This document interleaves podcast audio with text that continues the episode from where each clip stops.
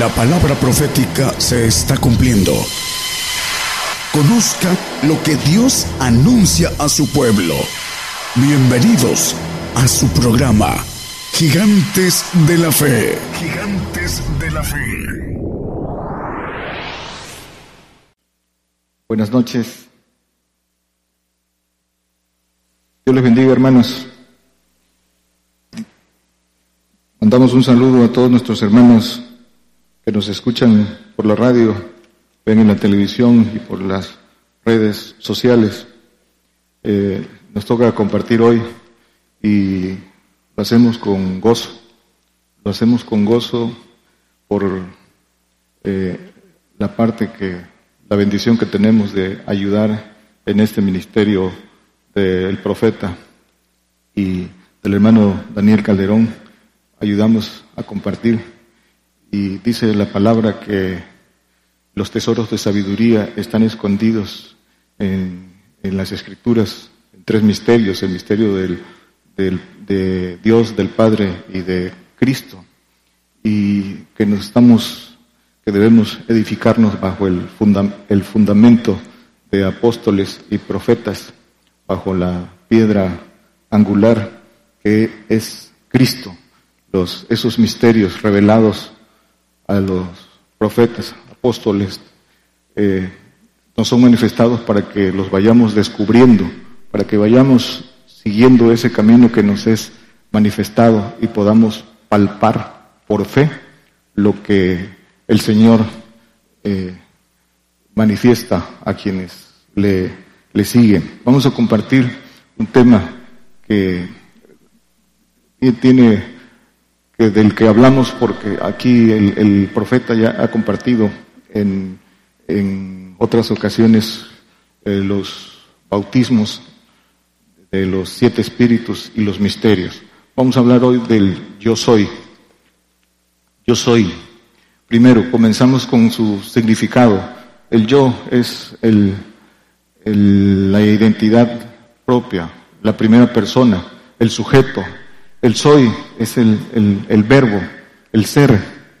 Y solo le agregamos al, al yo soy que, que es la identidad propia, primera persona, y el ser, dice el diccionario, que es lo evidente, lo que no necesita demostración, lo que no necesita demostración.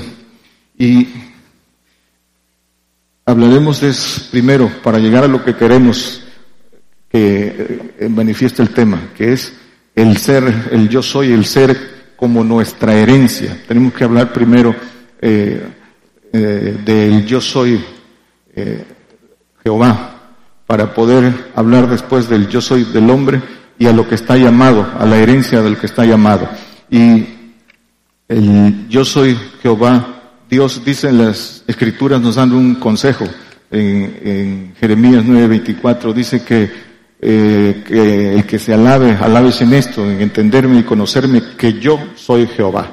Eh, esa es la parte importante, es entender el, consejo del Señor, sus, sus planes, los planes que tiene para con el hombre y conocer su naturaleza, la grandeza de su poder. Jehová quiere decir yo soy. Y es yo soy, es la forma como se identificó eh, el, el Señor ante el hombre, ante Moisés. Dice Éxodo 3, 14, dice, y respondió Dios, y respondió Dios a Moisés, yo soy el que soy, y dijo, así dirás a los hijos de Israel, yo soy, me ha enviado a vosotros. Yo soy el que soy. Dice, así se identificó, el yo soy. Dice, yo soy, me envió yo soy no necesita evidencia. La evidencia somos nosotros. Él nos creó. Dicen las escrituras que lo que se ve habla de lo, las cosas que se ven hablan de las que no se ven. Entonces, la, identificación solo yo soy, el que soy, no necesita evidencia. Él nos hizo y hizo todo lo que existe, es el, el creador de todas las cosas. Jehová que quiere decir yo soy, en las escrituras, en, desde el principio, Génesis, identifican a Jehová, dice Jehová Dios, cuando eh, creó los cielos y la tierra, cuando creó al hombre, lo identifica como Jehová Dios. Si dice que Jehová eh, quiere decir yo soy y lo identifica como Jehová Dios, es decir, yo soy Dios, dice el Señor. Génesis 2.7. Vamos solo en un, solo texto para que distingamos aquí que dice, formó pues Jehová Dios al hombre del polvo de la tierra y alentó en su nariz soplo de vida y fue el hombre en alma, alma viviente, alma viviente. Después de que el hombre pecó y fue sacado del, Edén, ya la Biblia lo pueden, lo, no nos vamos a detener ahí, pero ya lo pueden revisar en sus casas después del, del capítulo 3 de Génesis, cuando sacó al hombre del Edén, dice, ya no dice Jehová Dios, dice Jehová. Y entonces ¿Qué quiere decir que dice Jehová Dios? Yo soy, yo soy Dios. ¿Qué quiere decir y qué es Dios para todos los que nos escuchan? Porque las doctrinas a veces del hombre hay muchas eh, eh, interpretaciones humanas que desvirtúan esto. Dios, a la luz de las escrituras, con fundamento en las escrituras, Dios no es una sola persona. Dios que, que quiere decir también supremo, majestuoso. Supremo es que no hay, que no hay otro, que es la máxima autoridad. Majestad, que es autoridad. Dios supremo, majestuoso, no es una sola persona. Es un gobierno que funciona de manera ordenada, de manera jerárquica, impartiendo justicia y aplicando las leyes eh, espirituales, las, todas las leyes en el, el, universo. Es la fuente de todas las cosas, es, la fuente del el ser, es la fuente del el amor, de la inmortalidad, de la justicia, de la creación, del todo. Eso es, eso es Dios. Vamos a verlo con unos textos. Nos llevaría mucho tiempo hablar, eh, abundar en eso. Solo vamos agarrando algunos textos. Dice Deuteronomio 32, 39. Ved ahora que yo soy y no hay dioses conmigo. Yo hago morir y yo hago vivir. Yo hiero y yo curo y no hay quien pueda librar de mi mano. Dice que en Él está la vida y también la muerte. Él hace vivir y hace morir. Él hiere y Él cura. Él, en Él está todo.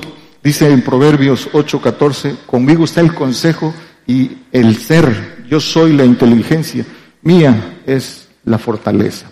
Conmigo está el consejo y el ser, el ser. Con Él está, Él es el creador de, de todo y del ser, de la, de la inmortalidad, de lo que permanece. Entonces, resumidamente, Dios dice en las Escrituras, y todo fundado en las Escrituras, dice que Dios es amor. dice ahí en Primera de Juan, que Dios es amor, que el que no ama no conoce a Dios. Dios es amor. También dice que Dios es misericordioso. Ya lo vimos en Jeremías 9:24, que yo soy Jehová, que hago misericordia, juicio y justicia. También dice que Dios es celoso, que Dios es fuego consumidor, que Dios dice que también es terrible. Es un Dios celoso y es un Dios terrible. Bajo todos, bajo todas estas eh, eh, lo que encierra, todas estas cosas que encierra en, lo que es Dios, eh, el hombre no, no logra comprender y entender la profundidad de lo que es el yo soy Dios, el Dios. Y todo esto, muchos creyentes, hablando de creyente, subestima esta grandeza del nombre, el poder y el consejo de Dios, minimizando su palabra, su consejo y su grande nombre, reduciéndolo muchas veces a un diosito de amor y de perdón, que todo lo perdona. En eso es engañado y confundido el hombre, pero no, eh, que no busca en las escrituras que dice, que horrenda cosa es caer en manos del Dios vivo. Dios no hace acepción, no hace excepción de personas. La ley eh, eh, vigila el cumplimiento de la ley y la ley se aplica a todo aquel que la que no la que no la cumple. Por eso el mandamiento del Señor también es que dice en Oseas 6:6 dice que que quiere misericordia y conocimiento de Dios. ¿Por qué quiere conocimiento de Dios? Porque la ignorancia es pecado y porque la falta de conocimiento no va a eximir a nadie de la aplicación de la ley. Por eso quiere conocimiento, conocimiento para que nadie tenga excusa. Por eso el Señor vino a dar esa luz, ese conocimiento del Evangelio. Y a su vez el, Señor va, levantó vasos escogidos eh, de elección, apóstoles y profetas, para que a través de esos vasos de elección ordenadamente diera el, el conocimiento, los, los tesoros de sabiduría, la sabiduría perfecta de la que hablamos al principio. Entonces, entender el grande nombre de Dios, el yo soy, comienza el entender ese es, como lo dicen las escrituras, el principio de la sabiduría, es el temor, el temor de esa, de la autoridad de Dios, es el principio de todas las cosas, es reconocer la autoridad, la supremacía de Dios y, de ahí partir, del temor de Dios. Conocerle entonces es tener el conocimiento de su, de su naturaleza, de su poder, de quién Él es, Él y quiénes somos nosotros, de qué manera nos creó. Entonces, vamos a resumir esto conforme a las escrituras. Entonces, Dios es gobierno, es gobierno identificado en las escrituras en la figura de Padre, Hijo y Espíritu Santo. ¿sí? Para, dice que el hombre animal no puede eh, entender las cosas que son del Espíritu de Dios porque se han de eh, examinar espiritualmente. Muchas eh, quienes están más inclinados a las doctrinas de hombres, a lo religioso, a veces maldicen las cosas que no entienden y, lo, lo señalan de herejía, pero todo es con fundamento en la palabra. El gobierno que es, que está jerarquizado en esas figuras de Padre, Hijo y Espíritu Santo, está, está en las Escrituras. Dice el, Padre, lo, ¿cómo lo identifica la, Biblia? Como el anciano de grande edad. Anciano como figura de, de sabiduría, de grande edad, porque no, porque es el, el mayor. Daniel 7.9 dice que es el anciano de, de grande edad, es quien preside el gobierno y es la máxima autoridad. No hay nadie mayor que él. Dice en Daniel 7:9, estuve mirando hasta que fueron puestos sillas y un anciano de grande edad se sentó. Esta es la parte que vamos a resumir. El anciano de grande edad, quien preside este gobierno. Y dice el Señor en, en Juan 10:29, dice, mi Padre mayor que todos es. Hay un texto que dice mayor que yo es, pero este dice mayor que todos. Es el que preside.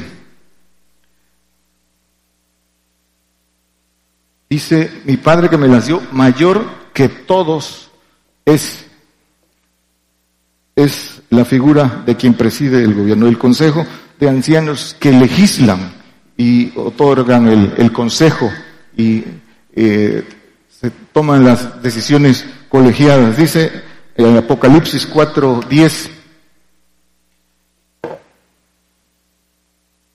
Los 24 ancianos se postraban delante del que estaba sentado, del que estaba sentado en el trono y adoraban al que vive para siempre jamás. Los 24 ancianos. 24 es un número simbólico que representa eh, gobernación celestial. 24 ancianos. Es un consejo eh, de, de padres que están eh, eh, ahí eh, tomando decisiones como parte de ese gobierno. Entonces ahí está en las escrituras lo que, lo que representa Dios como gobierno. Y luego viene la figura de el Hijo, que es, conforme a las escrituras, es un ejército de también de ángeles todopoderosos que ejecutan las órdenes del gobierno y hace cumplir las leyes. En el Salmo 103, 20 y 21 nos habla de esto, ¿sí? Dice, Bendecid a Jehová vosotros sus ángeles poderosos en fortaleza que ejecutáis su palabra obedeciendo la voz eh, de su precepto. El que sigue dice, bendecid a Jehová vosotros todos sus ejércitos, ministros suyos, que hacéis su voluntad. Quienes, quienes ejecutan las órdenes y hacen cumplir la ley. Quienes ejecutan.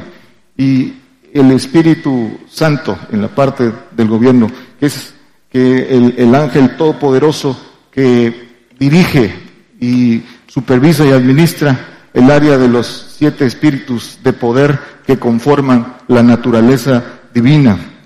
Esos siete espíritus que habla Apocalipsis 4, 5. Ese es, eh, que son, son eh, seres con, específicamente con poder que, que eh, conjuntados los siete dan la naturaleza divina y el ser todopoderoso.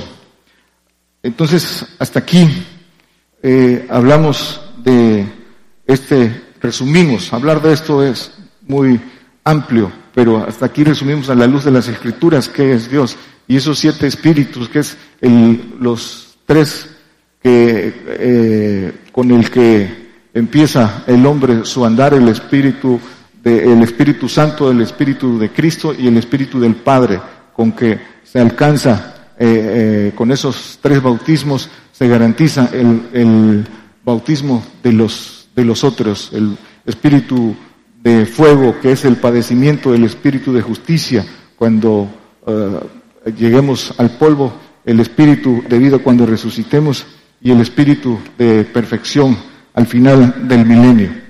Eso es entonces, y vamos ahora al, al hombre, al yo soy de el hombre? ¿Quién es? Ese es ¿Cómo puede el hombre conocer a Dios si no se conoce a sí mismo? Dice Eclesiastés eh, 8, 6 y 7 que, que, cómo ha de saber el hombre lo que ha de ser, quién se lo, eh, quién se lo enseñará. ¿Sí?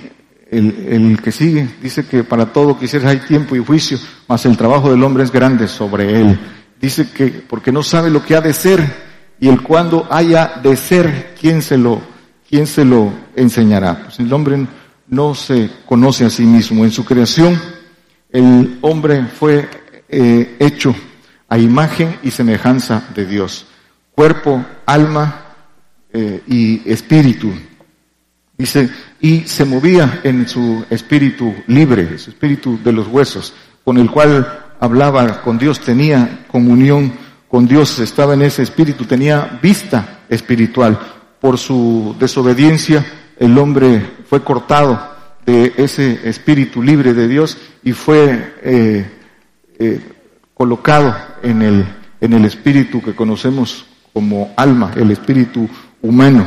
Por su desobediencia recibió la simiente de Satanás y esa simiente pasó a todos. Dice ahí en Romanos 7:21, dice el apóstol, que lo que quiero hacer no hago, dice, ya yo esta ley, que el mal está en mí, esa simiente maligna que pasó a todos, en, el cuerpo y el alma, ahí pasó esa simiente. Entonces por eso en todos hay una dualidad, una dualidad de, de lo que viene del diablo y lo que está ahí, eh, precioso que está en, en nosotros, que es de Dios.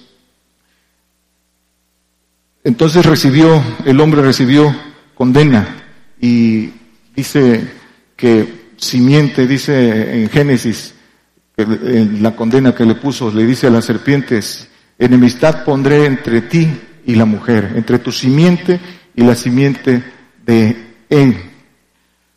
Satanás lo engañó entonces y fue sujeto a servidumbre. Romanos 7:24, vino vino su miedo eh, su temor a la muerte. Desde entonces conoció el miedo, pasó del espíritu libre de los huesos al alma. Dice Romanos 7:24, miserable hombre de mí, ¿quién me librará del cuerpo de esta muerte? Todo esto como parte, el hombre fue eh, pasado al espíritu humano, humano y pasó a ser ánima viviente, ánima de, alma. Todo esto como parte de la, de la permisibilidad de Dios, como parte del plan, ¿para qué? Para que el hombre fuera labrado, fuera esculpido desde ahí, desde la vileza, desde eh, la incredulidad, fuera procesado para darle una herencia, algo grande. Para esto fuimos creados, para reinar, para ser parte de esa naturaleza divina. Esa es la herencia del hombre. Y ahorita, eh, a la luz de las escrituras, lo, lo vamos a ver. Dice el Señor, eh, dioses sois. Y dice en, eh, en, el salmista, en el Salmo 82, 6 y 7, dice, dioses sois, pero como hombre moriréis. En el plan de Dios también está para que el hombre vea eh, el castigo ejemplar para, el, para Satanás, para que dice que veamos en él. Dice que Satanás dejará de, ser. Eso lo hemos visto, dice en Ezequiel 28, eh, en el 17, dice que se llenó de iniquidad y pecó. Y en el 19 dice que dejará de ser. Ese es el castigo ejemplar para Satanás y los ángeles que eh, le siguieron. Dice para que todos miren en él. Entonces la condición espiritual del hombre. El, hombre es hombre animal porque está en el alma, está en tinieblas porque está encerrado en incredulidad. Dice que Dios encerró a todos en incredulidad para tener misericordia de todos, dice Romano 11:32. ¿Dice por qué? Porque dice que la carne no puede sujetarse a la ley de Dios. Primera de Corintios 2.14 dice, el hombre animal no percibe las cosas que son del Espíritu de Dios porque le son locura y no las puede entender. Lo veíamos eh, hace rato. Entonces, eh, está encerrado en incredulidad. Dice que lo encerró para que Dios tenga misericordia de todos, pero el hombre tiene que poner su voluntad en querer esa misericordia del Señor, que el Señor tiene misericordia de, de todos, pero el hombre tiene que tomarla.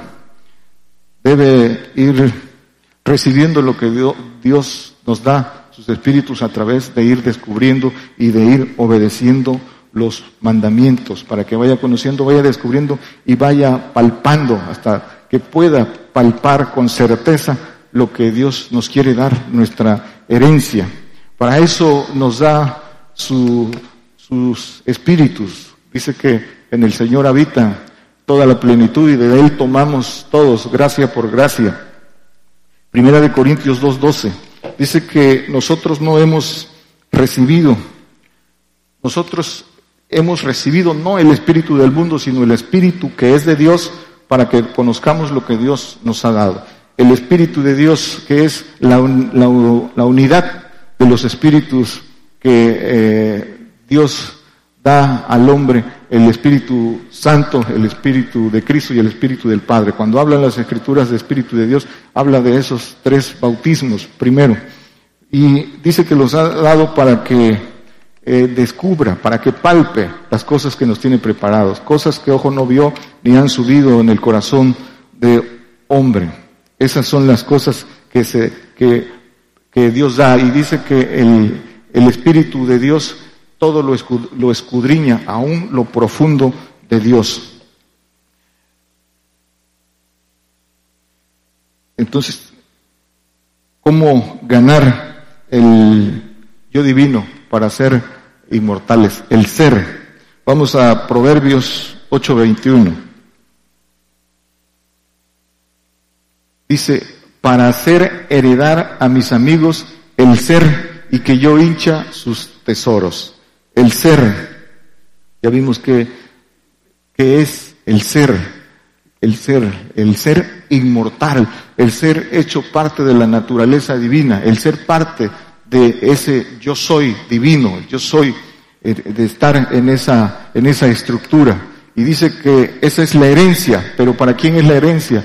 Dice para mis amigos. Y dice el Señor en Juan 15, 14, dice, vosotros sois mis amigos si hicieres las cosas que yo os mando. Ese es el requisito para ser amigo de Dios. Y dice que no hay mayor amor que el que da su vida por sus amigos. El mayor amor, el, el, el que es el que cumple los mandamientos, el que guarda los mandamientos, es el que se consagra a Dios, dice eh, para bendecir a otros, el que da su vida en vida, el que en sacrificio vivo. Ese es el mayor amor. Nadie tiene mayor amor que el que da su vida por sus amigos. En Juan 15.3 no lo ponga, hermano, ahí lo pueden ver en sus casas. Entonces, eso es el, consejo de las escrituras para que podamos ir eh, descubriendo lo que el Señor tiene preparado. Dice Efesios 3, 17 y 19. Que, habito, que habite Cristo por la fe en nuestros corazones para que arraigados y fundados en amor, dice, podáis bien comprender con todos los santos cuál sea la anchura y la longura y la profundidad y la altura y conocer el amor de Cristo que excede a todo conocimiento humano, que excede a todo conocimiento para que seáis llenos de toda la plenitud de Dios. Dice por ahí, dice el apóstol Pablo, dice, ¿hasta cuándo eh, eh, vuelvo a estar de parto?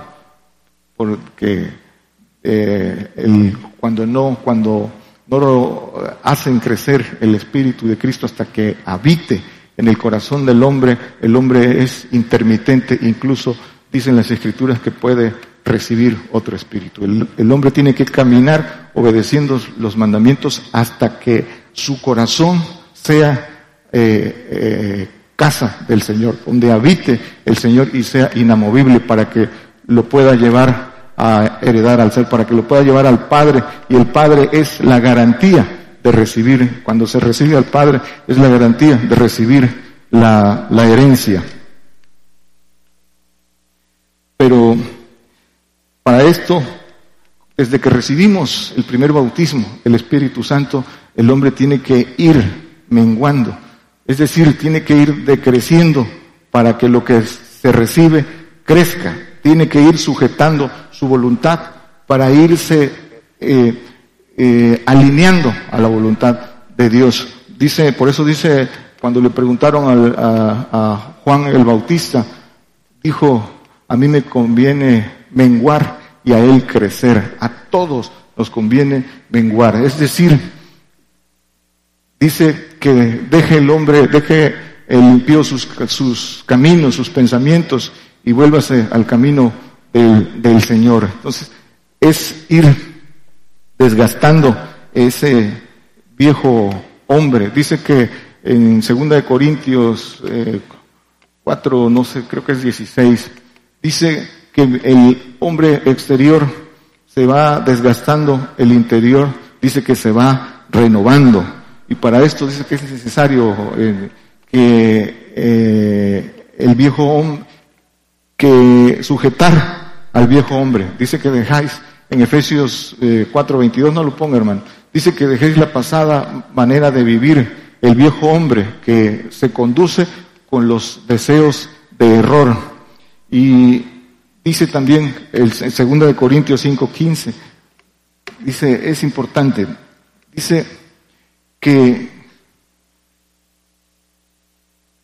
por todos murió para que los que viven ya no vivan para sí, más para aquel que murió y resucitó, por ellos. Es decir, dejar de hacer, el hombre deje de hacer su propia voluntad para irse alineando a hacer la voluntad del, del, de Dios. Para esto es necesario seguir un camino, para dejar de estar, dice el apóstol Pablo, que para dejar de la condición de este mundo que está bajo la potestad de Satanás, dice, haciendo la voluntad de la carne y de los pensamientos.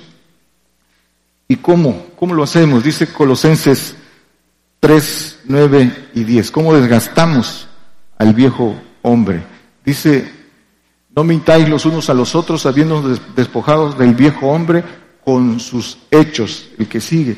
Dice, y revestidos del nuevo, el cual por el conocimiento es renovado conforme a la imagen del crió del que lo crió. Y por ahí en otro texto en, en, Efesios dice que nos renovemos en el espíritu de nuestra mente. Está hablando del espíritu de los huesos. Pero ¿cómo es la renovación? Es por el conocimiento, pero por el conocimiento aplicado, por el conocimiento puesto por obra. Llegamos entonces a, a que el hombre no conoce lo que hay en él. En el hombre hay tres yo en el que, en, el que de acuerdo a su estado espiritual se puede, se puede mover, ya sea haciendo su voluntad, dominado por su carne, o haciendo la voluntad de Dios. Primero, el yo, el, el yo que está en su alma, que está bajo potestad de Satanás, en tinieblas, cautivo. Dice que la Biblia lo llama siervo. Dice ahí en en Gálatas que estas mujeres son los dos pactos, el pacto del hijo y el pacto del siervo. Representan, dice, estas dos mujeres representan a los dos pactos, el pacto de servidumbre y el pacto de hijo. Y dice también en Juan 8:35 que el siervo no queda en casa para siempre. Quien no se logra librar de esa potestad de Satanás. El siervo que está en tinieblas dice que el siervo no sabe a dónde va, anda en tinieblas y no sabe a dónde va, no sabe lo que, lo que, la grandeza de lo que está delante de él, porque esas tinieblas no le permiten ver. Entonces, ese es el yo bajo potestad de Satanás.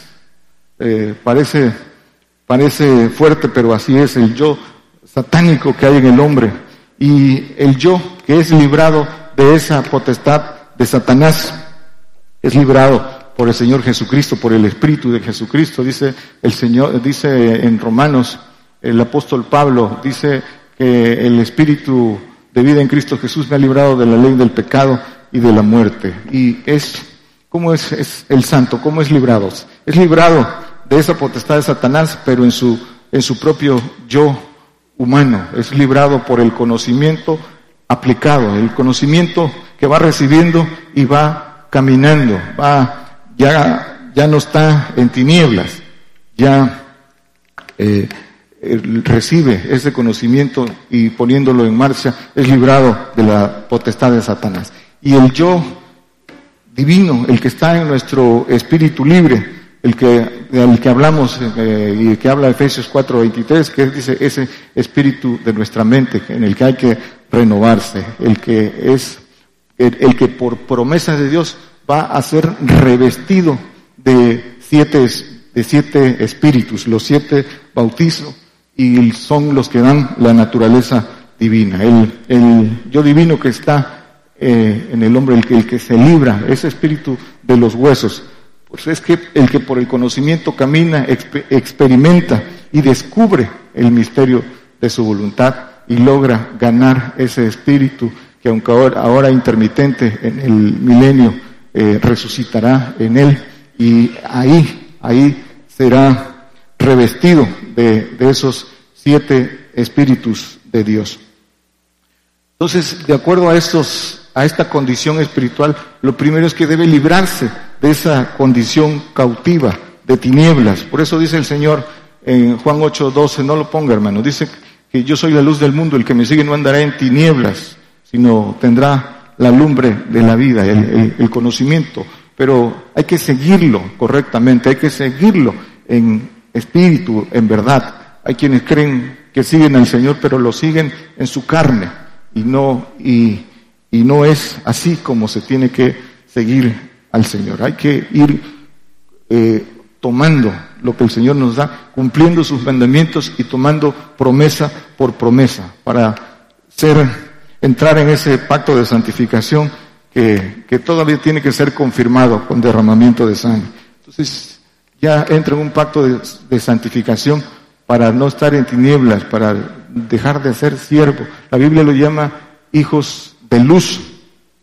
Primera de Tesalonicenses, hijos de luz, porque ya no, ya no andan en tinieblas. Dice Primera de Tesalonicenses 5, 5. Dice, porque todos vosotros sois hijos de luz e hijos del día, no somos de la noche ni de tinieblas. El hijo de luz que, eh, aunque en el yo humano, pero por el conocimiento que va, que va caminando, ya por el Espíritu del Señor, eh, creciendo y fructificando hasta ser llevado al Padre, va, pasa a ser hijo de luz. Pero eh, tiene que seguir caminando para llegar a, lo que está destinado para él, a ese yo divino, a esa herencia. ¿Cómo, cómo puede llegar hasta ese, a, ganar ese yo, que es yo divino y que está en todos nosotros? El Señor da el consejo. Para que pueda llegar a ganar ese espíritu libre, tiene que renunciar a todo lo que representa su vida terrena. Es el morir al mundo para vivir a Dios, dice el apóstol Pablo en Romanos. ¿Y qué es esa renuncia a todo lo, todos los intereses terrenos? Por eso da el consejo, el mandamiento el Señor en su palabra. En, en Lucas 14, 26 dice que el que no aborrece padre, madre, mujer, hijos, hermanos hermanos, aún también su vida, no puede ser mi discípulo. Y dice en el 33 que el que no renuncia a todas las cosas que posee, eso es decir, esa es la renuncia a todo lo terreno. Todo eso es lo que es, es su yo del hombre, el yo terreno, el, renunciar, dice aborrecer a su, resulta, no entra en, la cabeza carnal, en el, en el pensamiento carnal no entra aborrecer padre, madre, mujer, hijos, ¿qué es eso? Es cambiar la forma de sentir y de pensar. Dejamos de ser padres y padres, esposos, eh, hijos eh, de manera eh, natural, carnal, que piensa en lo terreno, que quiere dejarle una herencia a sus hijos, que quiere lo mejor para su esposa y vive para eso, para pensar en, de manera espiritual en algo mayor para los suyos. El amor cambia de un amor natural a un amor eh, de Dios, a un amor de Cristo y amor que viene de lo, de lo alto. Por eso dice el apóstol Pablo, esto es vivir para Cristo. Dice en Gálatas 2.20, no lo ponga hermano, dice, y ya no vivo yo, mas Cristo vive en mí. Y vivo, no ya yo, dice, mas Cristo vive en mí. Hasta ese punto tenemos que llegar y que es la renuncia a todo para poner nuestra atención solo en, en, Cristo. Dice el apóstol por ahí en Filipenses también que dice, todo lo tengo por perdido, lo he perdido todo por el eminente conocimiento de Cristo, por el amor del cual lo he perdido todo.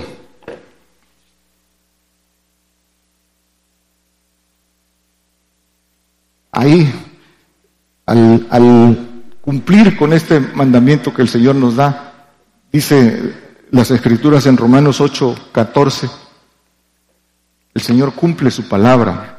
Dice que en el 9 dice que los, pero vosotros ya no andáis en la carne, sino en el Espíritu de Dios, si es que el Espíritu de Dios mora en vosotros, y el que no tiene el Espíritu de Cristo, el tal no es de él. Pero el 14 dice, porque todos los que son guiados por el Espíritu de Dios, los tales son hijos de Dios. Los que son guiados por el Espíritu de Dios, por la unidad de esos tres espíritus. En Gálatas 5 dice guiados por el Espíritu, pero por el Espíritu del Señor Jesucristo es donde viene hablando de los frutos. Aquí dice guiados por el Espíritu de Dios y dice los tales son hijos de Dios y dice también en el que sigue aquí mismo en este pasaje dice que el Espíritu de Dios da testimonio a nuestro espíritu que somos hijos de Dios. Efesios 3, 16 dice que os dé conforme a las riquezas de su gloria el ser corroborados con potencia en el hombre interior por su espíritu. Dice que nos dé el ser en el hombre interior por su espíritu. En ese espíritu que está en nuestros huesos nos dé el ser. En todos, hermanos, en todos nosotros hay un, eh, un tesoro precioso, un tesoro escondido que hay que descubrir. Dice Jeremías eh, 15, 19, dice que conviértete a mí, dice, y yo te repondré. Si sacaras lo precioso, lo precioso de lo vil, dice que serás como mi boca. Hay que sacar eso precioso. También dice en, una parábola, dice el Señor, que el reino de los cielos es como aquel que encontró una perla preciosa y lo vendió todo y compró la perla preciosa. En nosotros está esa perla preciosa, pero hay que ganarla con obediencia, con obediencia. Ahora es, ahora es el tiempo, ahora es el tiempo de recibir esos, esos tres bautismos. Dice que eh, en el tiempo, dicen eh, Proverbios, que en todo tiempo orará el santo en el tiempo de poder hallarle, hallar al Padre, para que cuando venga el padecimiento podamos estar cumplidos, cumplidos para poder recibir los bautismos que faltan, para que el hombre pueda recibir esa herencia, esos siete espíritus que eh, conformarán nuestra herencia. Dice Zacarías 3.9. Vamos terminando. Dice, porque he aquí aquella piedra que puse delante de Josué, sobre esta única piedra hay siete ojos. He aquí yo grabaré su escultura, dice Jehová de los ejércitos, y quitaré el pecado de la tierra en un día. Dice que en esta, sobre esta única piedra, esa piedra que es Cristo, hay siete ojos. Y dice, ¿quiénes son esos siete ojos? Dice Apocalipsis 5, 6. ¿Quiénes son esos siete ojos? Son los siete espíritus, que porque en Él habita toda la plenitud y de Él, de Él la recibimos. Y miré aquí en medio del trono y de los cuatro animales y en medio de los ancianos estaba un cordero como inmolado que tenía siete cuernos y siete ojos, siete ojos, que son los siete espíritus de Dios enviados en toda la tierra. Esos siete espíritus de Dios que por medio del Señor eh, recibimos como herencia para poder ser parte de ese yo soy divino, para lo que estamos llamados a esa eh, gran, gran herencia de ser parte de ese, de ese gobierno divino, ser hijos de Dios, ejército de Dios. Dice Proverbios 9.1, hablando de los siete espíritus, dice que la sabiduría edificó su casa el apóstol habla de casa de edificio. Labró sus siete columnas. La sabiduría, esa sabiduría perfecta, esa sabiduría de lo alto, de la que habla el apóstol Pablo, dice que labró sus siete columnas. Esas siete columnas que son los siete espíritus de Dios. Ahora es el tiempo de ir edificando, de ir edificando como el Señor nos ordena. Dice Isaías 40, 26. Esta es la gran herencia. Levantad, dice, levantad en alto vuestros ojos y mirad quién creó, quién crió estas cosas. ¿Quién crió estas cosas? Vamos a poner atención en eso. Dice, ¿quién crió estas cosas? Él saca por su cuenta su ejército. A todos llama por sus nombres. Ninguno faltará. Tal es la grandeza de su fuerza su poder y su virtud. Dice que Él cría estas cosas, su cuenta, su ejército. Dice eh, Juan 17, 22, estas cosas. Dice, y yo la gloria que me diste les he dado. La gloria que el Señor tenía como hijo allí en la estructura divina Dice, para que sean una cosa como también nosotros somos una cosa. Esa cosa que dice Isaías, el, que, texto que, acabamos de leer, ejército, ejército divino, para que sean una cosa como nosotros, como ellos. Eso es, esa es la grandeza de lo que está preparado para el hombre. No hay nada que se le compare. Por eso dicen las escrituras en Gálatas 6:15 que en Cristo nada vale, ni la circuncisión ni la incircuncisión, que lo que vale es la nueva criatura, esa nueva criatura en los cielos que va a estar revestida de esos siete espíritus, que está llamado a ser como ángel todopoderoso. Esa es, esa es la herencia, la herencia eh, por el que, que, está a la que estamos llamados. Ese es el propósito de nuestra, de nuestra creación. Todo lo demás es pequeño. Este esto, lo que somos, lo que vemos, dice que lo que vemos por espejo, dice que ahora vemos eh, en oscuridad como por espejo. Esto que vemos ahora es temporal, es, esto solo es un cuerpo, una condición que nos es dada para alcanzar, para alcanzar lo que verdaderamente es el ser, para lo que estamos llamados. Dice Efesios 4:13, para finalizar, dice, hasta que todos lleguemos a la unidad de la fe y del conocimiento del Hijo de Dios, a un varón perfecto, a la medida de la edad de la plenitud de Cristo, hasta que todos lleguemos a la unidad de la fe y del conocimiento. Todos hablando de aquellos que por esfuerzo, valentía, tomen, tomen la herencia que Dios pone al alcance, hasta que todos lleguemos a la estatura de un varón perfecto, que es la medida de, que el Señor eh, pone, la que Él mismo recorrió para que nosotros miremos en Él ese recorrido. Hasta entonces eh, eh, podemos decir que estamos cumplidos. Esta es, esta es la medida y es para todos. Es importante que el hombre vaya descubriendo por obediencia todo lo que está, lo que es manifestado, lo que es revelado para que sea manifestado, lo vaya descubriendo al andar. Dios les bendiga, hermanos. Por el día de hoy hemos conocido más de la palabra profética más permanente que alumbra como una antorcha en un lugar oscuro hasta que el día esclarezca y el lucero de la mañana salga en vuestros corazones. Esta ha sido una producción especial de Gigantes de la Fe.